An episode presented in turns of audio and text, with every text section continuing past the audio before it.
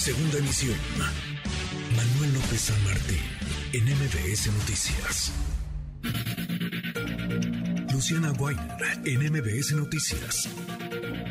Luciana, querida Luciana Weiner, ya desempacada desde el Reino Unido, ¿cómo estás? Hola Manuel querido, sí, ya desempacada, ya lista, ya trabajando, ¿cómo que no? No, me da gusto. Allá también trabajaste un montón. ¿Cuántos enlaces vi la cuenta que hiciste? Más, más de 100 enlaces, ¿no? ¿Tuviste desde allá? Sí, tuvimos, bueno, un poquito menos, 85, una cosa así, 85 enlaces. Eh, solo para tele, pero después, bueno, los de radio y demás. Pero sí, aquí, aquí ¿eh? nos colgamos de ti aprovechando que andabas allá, que estabas dando la, la vuelta y que cubriste y de manera eh, fenomenal. Te felicito por tu trabajo, los funerales de, de, la reina Isabel, Isabel II. Bueno, de vuelta a la, a la normalidad, querida Luciana, la enfermedad del Alzheimer, que pues no solamente estaría relacionada con el envejecimiento de las personas, ¿no? Tiene, digamos, tiene muchas otras aristas, otras vertientes.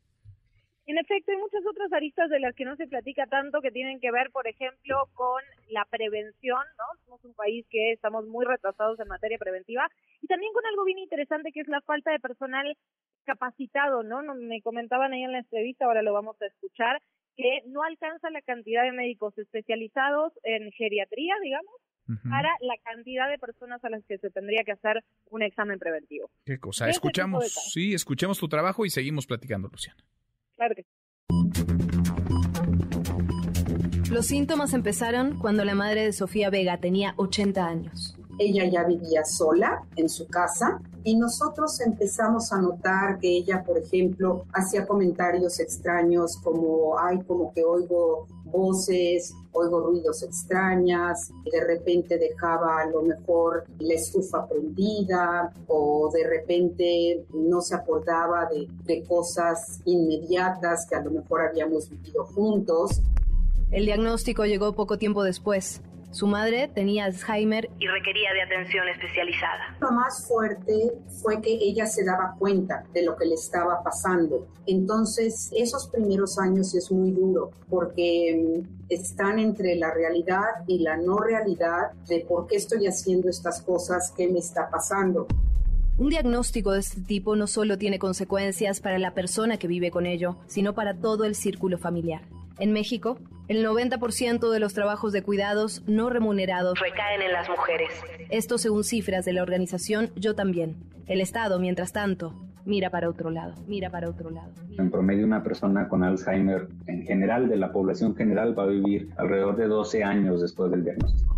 Escuchamos al doctor Rodrigo Cruz, geriatra y director médico de Belmont Village. Entonces, la estructura para sostener a esa persona que va a ir perdiendo autonomía y va a generar discapacidad física, eventualmente no existe realmente. O sea, no existe una, una estructura que pueda soportar eso. El gran problema de esto es que muchos de los cuidados de una persona con Alzheimer los va a dar la familia o los vecinos o los allegados a la persona que esté viviendo ahí. Van a ser cuidados informales y entre comillas obligados. Sofía, junto con su familia, hizo un esfuerzo para ingresar a su madre en un centro de atención especializada, en el que actualmente es cuidada y atendida. Pero según cifras de la Organización Mundial de la Salud, en países de ingresos bajos y medios, 65% de la atención de personas que viven con algún tipo de demencia es informal.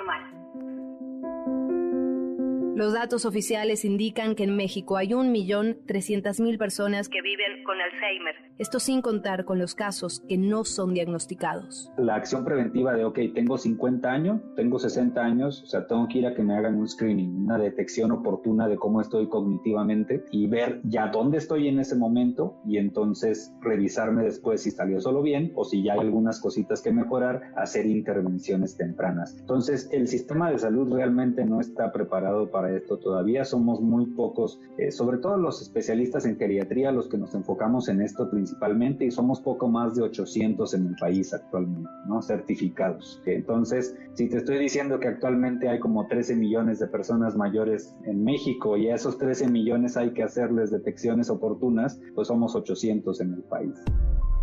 La Asociación de Alzheimer publicó un artículo sobre desigualdades y demencia. En él se muestra que la población latina tiene más posibilidad de no acceder a una detección oportuna por la percepción generalizada de que la pérdida de la memoria es natural en el envejecimiento y también las barreras para acceder a un sistema de salud de calidad. Además, aunque los latinoamericanos representamos el 19% de la población mundial, la participación en los ensayos clínicos internacionales es de menos del 1%. Yo soy Luciana Weiner. Y esto es Código MBS. Código MBS. Interesantísimo, interesantísimo. Luciana, pues a cuidarse, no importa todo, por supuesto, los hábitos eh, de alimentación y la actividad física y mental. Sí, y esta parte que comentaba el doctor Cruz, que me parece muy interesante, ¿qué papel juega el Estado en las tareas de cuidado? Porque al final el cuidado, cuando uno se tiene una enfermedad, es un derecho y termina siendo casi casi que solo si tienes la posibilidad de pagar un centro especializado, solo si tienes la posibilidad de pagar un médico o recayendo en los familiares, que como decíamos también, siempre son mujeres, ¿no? En, en el 90% de los casos. Sin duda. Luciana, qué gusto escucharte, bienvenida de vuelta y acá nos encontramos la próxima semana. Gracias como siempre. Claro que sí, gracias a ti Manuel, un abrazo. Muy buenas, es otro para ti, es Luciana Weiner. MBS Noticias.